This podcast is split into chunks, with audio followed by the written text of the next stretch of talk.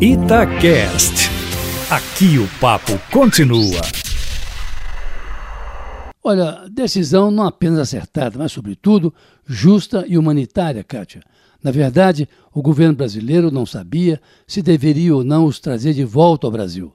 O presidente Bolsonaro, no primeiro momento, não estava disposto a mandar buscar os brasileiros, porque o voo ficaria caro para mais de 500 mil, disse ele, e que seria melhor que ficassem lá em observação ou tratamento. Mas ontem, os brasileiros residentes em Wuhan divulgaram um vídeo fazendo um apelo ao governo brasileiro para que os traga de volta ao país, alegando que outras nações já fizeram isso, como ah, a França, o Japão, a Inglaterra, entre outros, e que não há no grupo ninguém com sintomas do coronavírus e que estão dispostos a cumprir a quarentena necessária para evitar a doença que a doença entre no Brasil.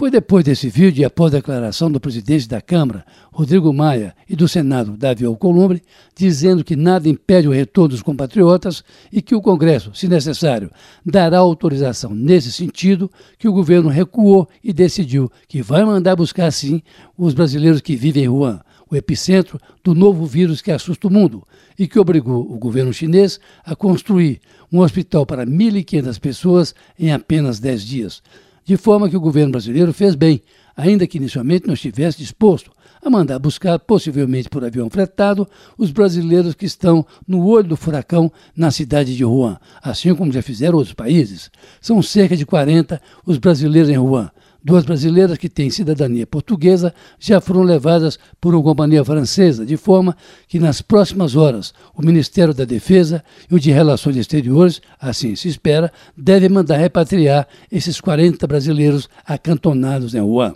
A doença se espalha velozmente pelo mundo, já com algumas mortes na China e uma nas Filipinas, mas ainda não representa nenhum perigo iminente para o Brasil, Kátia e Eustáquio até porque os casos suspeitos encontrados no Brasil até agora não foram confirmados. Ainda aguardam resultados de exames. A situação está sob controle, com a vigilância sanitária em regime de prontidão total, de maneira que não há motivo de alarde. É de confiar não apenas no retorno dos nossos 40 compatriotas residentes em Wuhan, como nas medidas de controle do Ministério da Saúde. Pelo visto, até aqui, com atenção máxima para evitar a entrada do coronavírus no país.